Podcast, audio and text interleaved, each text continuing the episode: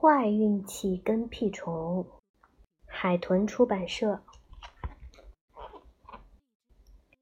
坏运气跟屁虫，这讲的谁的故事呀？威威龙是不是？有的时候啊，坏运气就像跟屁虫，你走到哪里呀，它就跟到哪里，怎么甩也甩不掉。可是今天威威龙的坏运气跟屁虫也太多了。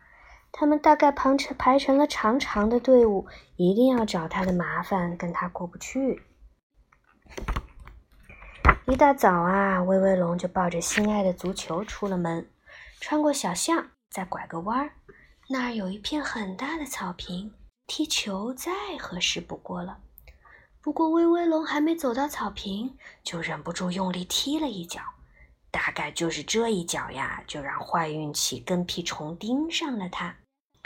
咚的一声，足球就飞进了河马太太的小花园。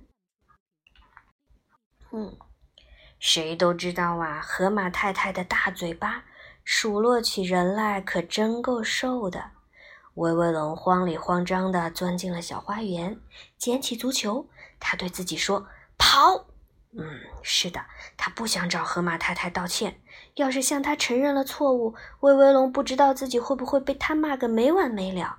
管他呢，反正河马太太也不知道是谁干的。他就是这样想的，是吧？然后他就跑了。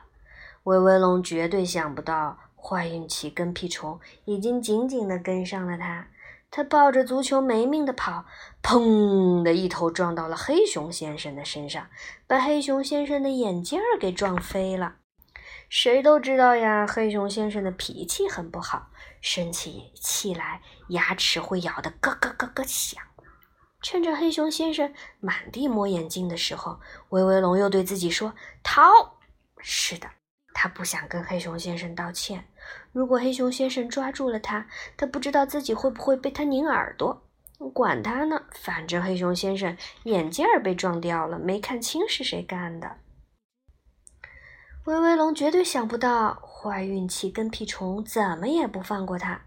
等他冲到大街上的时候，狮子先生的汽车来不及刹车，打了个急转，差一点就撞到路边的大树上。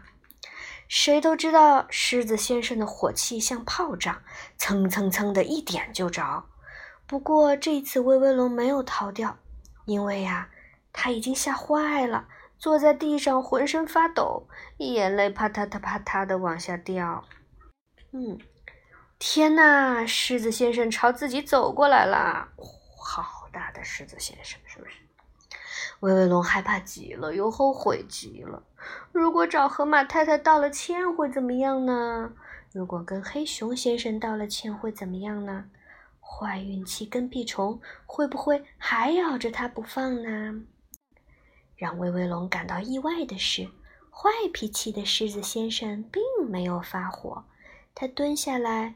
用温和的声音问：“孩子，你没事吧？”“没事。”威威龙一边哭一边摇着头。“真是幸运啊！”狮子先生说，“以后可不能在大街上横冲直撞啊！你瞧，多危险！”不知道什么时候，四周已经围满了人。巧的是啊，其中就有河马太太，也有黑熊先生。河马太太掏出一块手绢儿。给威威龙擦眼泪，黑熊先生弯腰捡起了滚到他脚下的足球。对不起，对不起，威威龙难过的要命，抽抽搭搭的说起了他犯的错误。啊，我喜欢说真话的孩子。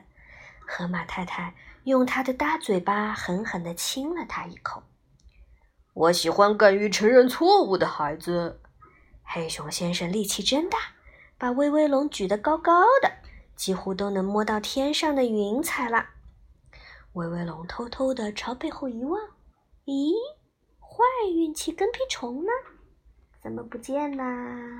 是不是？好啦，故事讲完啦。坏运气跟屁虫最后走了，为什么呀？